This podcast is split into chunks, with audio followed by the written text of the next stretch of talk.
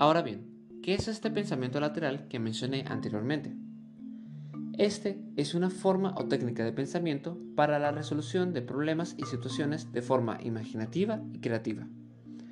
Cuando De Bono planteó este concepto, dio a entender que las personas tienden a pensar de forma vertical para la solución de problemas, partiendo siempre de lo lógico u obvio, limitando así las diversas soluciones posibles que se puedan presentar en la mayoría de casos. Este tipo de pensamiento busca romper de forma radical todo tipo de patrón natural o habitual de pensamiento por medio de lo que se conoce como pensar fuera de la caja, es decir, buscando alternativas y observando desde distintas perspectivas una situación. De Bono señala que en el proceso del pensamiento lateral existe una fase de percepción y una de procesamiento donde se elaboran y desarrollan las primeras percepciones. Esto con el fin de generar ideas y soluciones nuevas y diferentes, partiendo de lo perceptivo y saltando lo conceptual propio de la lógica del individuo.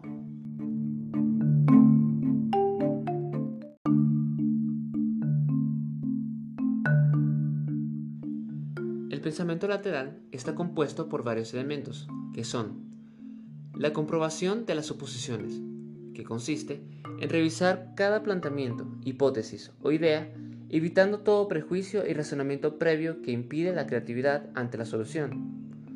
Básicamente es mantener la mente abierta a todo elemento planteado durante la evaluación de la situación. La formulación de las preguntas correctas. Este consiste en hallar primero las preguntas pertinentes partiendo de lo general a lo específico para saber qué tipo de respuesta se necesita para alcanzar la solución. La entrada de la creatividad la cual es la clave para el pensamiento lateral, ya que es la aplicación misma del enfoque perceptivo. Se trata de observar el problema desde otro ángulo, incorporando estrategias y elementos poco convencionales para una solución.